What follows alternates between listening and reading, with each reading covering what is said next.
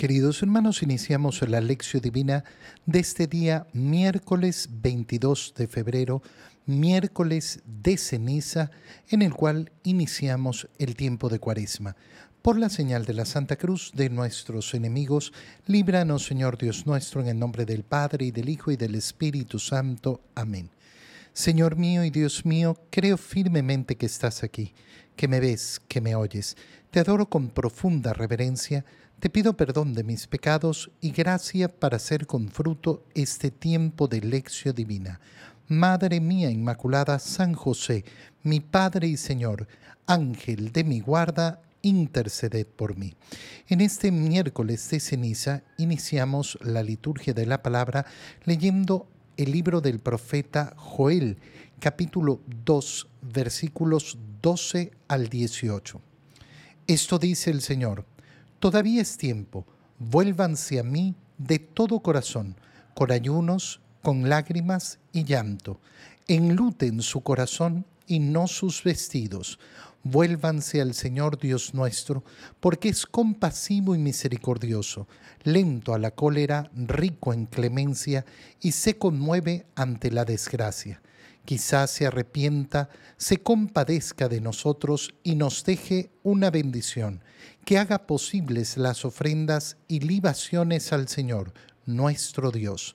Toquen la, la trompeta en Sión, promulguen un ayuno, convoquen la asamblea, reúnan al pueblo, santifiquen la reunión, junten a los ancianos, convoquen a los niños, aun a los niños de pecho, que el recién casado deje su alcoba y su tálamo la recién casada.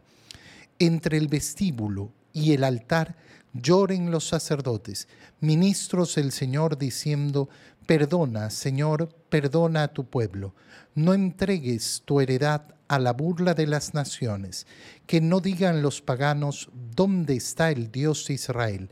Y el Señor se llenó de celo por su tierra y tuvo piedad de su pueblo. Palabra de Dios. En el libro del profeta Joel, que inicia la lectura de este miércoles de ceniza, vemos justamente el llamado que Dios hace a su pueblo. Todavía es tiempo. Cada día que nos despertamos, todavía es tiempo. El hecho de que estemos con vida significa que todavía estamos a tiempo. ¿Para qué? Para volver a Dios todo nuestro corazón, para dirigir todo nuestro corazón hacia el Señor. Eso significa conversión. Y el tiempo de cuaresma tiene que estar marcado por este deseo y por eso iniciamos justamente con esta celebración de la ceniza. La ceniza es ese compromiso que hacemos de convertir nuestro corazón, de vivir un tiempo de penitencia, con ayunos, con lágrimas y llanto. Enluten su corazón y no sus vestidos. ¿Qué significa? Que no nos quedemos con signos externos. La ceniza es un signo externo, que si lo sabemos vivir bien, es decir, desde el corazón, nos ayudará muchísimo. Si en cambio yo me pongo solo la ceniza, pero no convierto mi corazón, no busco esa conversión, entonces no significa absolutamente nada. Más bien, es un agravante. ¿Por qué? Porque al colocarme la ceniza yo hago una promesa al Señor. En estos 40 días quiero caminar una conversión, quiero caminar hacia ti quiero arrepentirme de mis pecados, pedir perdón y empezar a vivir en tu gracia. Entonces si hago una promesa y no la cumplo, eh, es, peor es todavía peor. Si en cambio la ceniza me sirve para manifestar externamente el compromiso real y verdadero de mi corazón, entonces ciertamente que me ayudará. Vuélvanse al Señor, porque Él es compasivo y misericordioso, lento a la cólera, rico en clemencia, se conmueve ante la desgracia. Nunca tenemos por qué pensar, no, es que yo no merezco perdón de Dios, es que yo no, no, no, no voy a alcanzar. Vuélvete al Señor, porque es rico en misericordia. Sea lo que sea que has hecho, Él te da la oportunidad de pedir perdón y comenzar a vivir una nueva vida. Quizás se arrepienta, se compadezca de nosotros, nos dé una bendición, que haga posibles nuestras ofrendas a Él, es decir, que haga nuestra, eh, nuestra vida agradable a Él. Toquen la trompeta, ¿para qué? Para promulgar un ayuno. El tema del ayuno va a ser tan importante en el tiempo de Cuaresma. Como obligación lo tenemos marcado el día de hoy, miércoles eh, de ceniza, y el Viernes Santo, pero cada uno de nosotros libremente puede decidir cuántas veces quiere vivir el ayuno durante este tiempo de cuaresma y también como una práctica espiritual habitual. Convoquen la asamblea, reúnan al pueblo. Fíjate qué importante que ese deseo, esa manifestación de conversión, de penitencia, de pedir perdón, no sea un acto individualista, sino en la convocatoria del pueblo todos unidos rezando, pidiendo perdón por los pecados de unos y de otros. Aquel que en cambio dice, no, yo no necesito ir a la iglesia, yo no necesito reunirme con nadie, yo le pido el perdón al Señor por mí mismo y ya está. Sí, hermano, pero no has leído entonces la escritura, no has leído la importancia de que el pueblo se sea convocado y se reúna para santificar nuestra reunión juntos los niños también, aún los niños de, pecho, que el recién casado deje su alcoba, eh, que todos, todos efectivamente sean convocados, que los sacerdotes lloren. Es decir, que hagan una obra, eh, una obra profunda de penitencia y de piedad, diciendo, perdona, Señor, perdona a tu pueblo. ¿Para qué? Eh, para que no digan los paganos dónde está el Dios de Israel. Y el Señor se llenó de celo por su tierra y tuvo piedad de su pueblo, que es lo que pedimos al Señor. En la segunda lectura leemos la segunda carta de San Pablo a los Corintios, capítulo 5, versículo 20 hasta el capítulo 6, versículo 2. Hermanos, somos embajadores de Cristo y por nuestro medio es como si Dios mismo los exhortara a ustedes. En nombre de Cristo les pedimos que se dejen reconciliar con Dios. Al que nunca cometió pecado, Dios lo hizo pecado por nosotros, para que unidos a Él recibamos la salvación de Dios y nos volvamos juntos y santos. Como colaboradores que somos de Dios, los exhortamos a no echar su gracia en saco roto, porque el Señor dice, en el tiempo favorable te escuché y en el día de la salvación te socorrí. Pues bien, ahora es el tiempo favorable, ahora es el día de la salvación. Palabra de Dios. Es verdaderamente bello leer en este día, miércoles de ceniza, estas palabras de San Pablo, que nos hacen reflexionar sobre una cosa tan sencilla. Si yo creo en Cristo, si yo digo, sí, sí, yo creo en Jesús, ¿tú crees que Jesús es tu Salvador? Sí, yo creo que Jesús es el Salvador. ¿Tú crees que Jesús es el Hijo de Dios que ha venido al mundo para librarnos de los pecados y de la muerte? Sí, yo creo en eso. Entonces déjalo actuar. Entonces déjalo actuar. Pero si tú te niegas a reconciliarte con Él, si tú te niegas a pedir perdón por tus pecados, si tú te niegas a vivir la gracia que Él te ofrece, da exactamente lo mismo que con tu boca digas que crees en Jesús, porque en verdad en tu corazón no hay fe. No desperdicien la gracia de Dios. Somos embajadores de Cristo, dice San Pablo, y por nuestro medio es Dios el que los exhorta. Y en nombre de Cristo les pedimos, fíjate qué hermosura, les pedimos, déjense reconciliar con Dios. Ningún sacerdote se mete al confesionario buscando su propia gloria yo no he conocido a ningún sacerdote que disfrute metiéndose al confesionario en un aspecto, eh, digámoslo, ay, qué alegría me toca confesar. No, no, no, no, no es que uno lo hace con, con, deseos de pasarlo bien, como si estuviera yendo a una fiesta, como si estuviera yendo a un parque o yendo a un viaje. Entra al confesionario porque sabe que tiene que cumplir la misión que Cristo nos ha encomendado. Para eso nos ha llamado, para poder efectivamente en su nombre reconciliar. Y qué bonito es como San Pablo lo pide. Déjense déjense reconciliar porque no los podemos obligar. No podemos llevarlos al confesionario amarrados porque eso no tendría ningún valor. Déjense reconciliar con Dios. ¿Por qué? Porque al que no, al que no cometió pecado, Dios lo hizo pecado para que recibamos la salvación y nos volvamos justos y santos. Y por tanto, como esos colaboradores de Dios, los exhortamos, no echen en saco roto la gracia de Dios. Echar en saco roto la gracia de Dios significa un no buscar la reconciliación, un no buscar el perdón de nuestros pecados no desperdiciemos la sangre de Cristo. La sangre de Cristo ha sido derramada por nosotros para que podamos ser redimidos. Si tú crees que Jesucristo es el Salvador, entonces déjate salvar.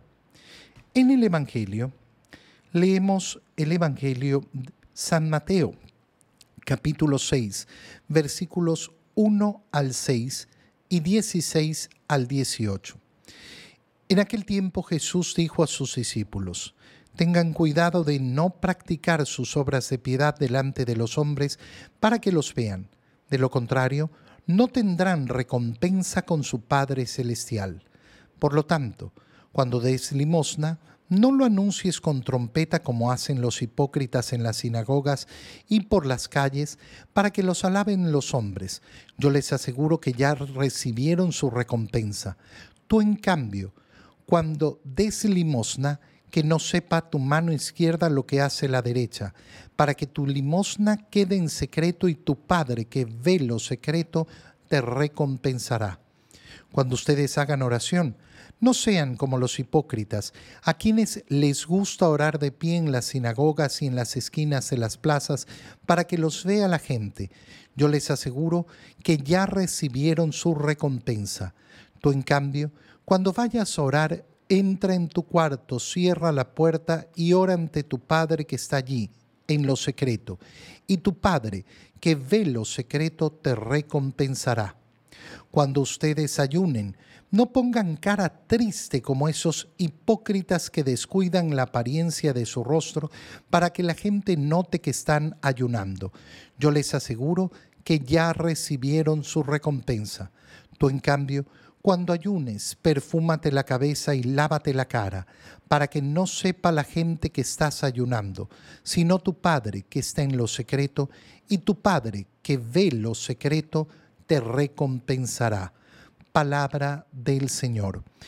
Leemos eh, el capítulo 6 del Evangelio de San Mateo, que significa que estamos en el Sermón de la Montaña que los últimos domingos hemos venido leyendo hasta que el domingo pasado hemos concluido el capítulo 5.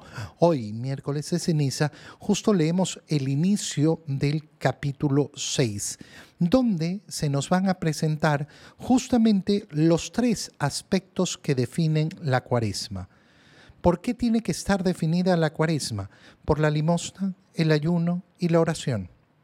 Son los tres pilares del tiempo de cuaresma. ¿Qué hacemos al entrar en cuaresma? Aumentar nuestro ayuno, nuestra oración, nuestra limosna. Estas tres cosas las vamos a tener pendientes y esto es lo que tenemos que tratar de mejorar. Cuando yo empiezo el tiempo de cuaresma celebrando el miércoles de ceniza, lo que tengo que hacer es un propósito bueno. ¿Cómo voy a mejorar mi oración, mi vida de oración? ¿Cómo voy a ayunar? Y cómo voy a aumentar mi vida misericordiosa hacia los demás representada en la limosna. ¿Cómo empieza, eh, cómo empieza este capítulo 6? Tengan cuidado de no practicar sus obras de piedad delante de los hombres. Es decir, que estamos hablando de obras de piedad cuando hablamos de la limosna, de la oración, del ayuno obras de piedad que no deben ser practicadas delante de los hombres, es decir, que nadie tiene por qué estarlas conociendo. Tampoco se trata de que yo tenga que estar escondido, metido en algún lugar extraño para realizarlas. No, pero se trata que mi corazón no busque eh, el ser reconocido por los demás. Ay, míralo, qué bueno, míralo, qué bueno, míralo, cómo ha hecho esto, míralo, cómo... No, no. Mis obras de piedad son un acto de amor secreto entre el Señor y yo. ¿Quién me interesa que los conozca, que, ve, eh, que los vea? Solo Dios, nadie más que Dios. Y fíjate en algo importante, de lo contrario, no tendrán recompensa con su Padre Celestial. ¿Tenemos que buscar la recompensa? Sí, claro. Hay personas a las cuales se les han dicho, no, no, no es bueno buscar la recompensa. El hombre busca recompensa. Lo que pasa es que tienes que buscar la recompensa de Dios, la que vale la pena. Si buscas a la recompensa de los hombres, esa no vale la pena. Y entonces, con ese deseo de obtener una recompensa que vale la pena, no una recompensa superficial, que es la que ofrece este mundo, buscamos hacer nuestras obras de piedad. En primer lugar, la limosna. Y entonces no lo anuncies con trompeta como hacen los hipócritas. No, yo participo de esto y de lo otro, yo voy a no sé qué, yo voy a no sé cuánto, donde todo el mundo se entera, sí. Entonces posiblemente tu caridad no es una caridad verdadera, profunda, que tu mano derecha no sepa lo que hace tu mano izquierda, para que tu limosna quede en secreto y tu Padre que ve en lo secreto te recompensará. Segunda vez que aparece el tema de la recompensa, diciéndonos, sí está muy bien que busques la recompensa, pero busca la recompensa de Dios, no la de los hombres. Por tanto, en este tiempo de cuaresma, busco la manera de vivir una mayor limosna, de ser más caritativo. Cuando hagan oración, no sean como los hipócritas, a quienes les gusta orar de pie en las sinagogas para que los vea la gente. Si eso era lo que les gustaba, que los viera la gente, yo les aseguro que ya recibieron su recompensa. Mira cómo el Señor vuelve y vuelve sobre el tema de la recompensa. ¿Dónde estás buscando? ¿De quién estás buscando la recompensa? Tú, en cambio, cuando vayas a hacer oración, entra en tu cuarto. ¿Qué significa? Ay, que solo puedo orar en mi cuarto. No, significa tu cuarto, tu interioridad, tu propio ser no significa que no puedas rezar en cualquier lugar, no significa que no tengas que ir a la iglesia a rezar, donde es tan hermoso ir a rezar. Significa que tu preocupación tiene que ser hacia adentro. ¿Por qué? Porque ahí es donde vas a establecer ese diálogo verdadero y profundo con el Señor. Habla entonces con tu Padre que está allí en lo secreto y tu Padre que ve lo secreto te recompensará vuelve el tema de la recompensa. Y cuando ustedes ayunen, no anden demostrándolo a la gente para que la gente note que están ayunando. Yo les aseguro que ya recibieron su recompensa. Tú en cambio muéstrate feliz, muéstrate alégrate, muéstrate muy bien. Tu Padre que está en lo secreto, tu Padre que ve en lo secreto, recompensará ese ayuno. Qué bonito es ver cómo el Señor nos invita una y otra vez. El corazón humano se mueve por el deseo de obtener algo que vale la pena. Eso es lo que se llama la recompensa. El Señor no nos quita eso. Nunca busques esa recompensa. No busca, busca la recompensa que vale la pena. La que viene de Dios. Solo esa, solo esa es la que tiene que mover tu corazón. Esta es una conversión tan grande y tan profunda que podemos hacer en este, eh, en este tiempo. Cada uno de nosotros tiene que tomar decisiones. ¿Cómo voy a vivir la cuaresma? ¿Cómo voy a intensificar mi limosna? ¿Cómo voy a intensificar mi oración? ¿Cómo voy a intensificar mi ayuno? Te doy gracias, Dios mío, por los buenos propósitos, afectos e inspiraciones que me has comunicado en este tiempo de lección divina. Te pido ayuda para ponerlos por obra. Madre mía Inmaculada, San José, mi Padre y Señor, Ángel de mi guarda, interceded por mí. María, Madre de la Iglesia, ruega por nosotros. Queridos hermanos, que tengan todos un feliz inicio de cuaresma.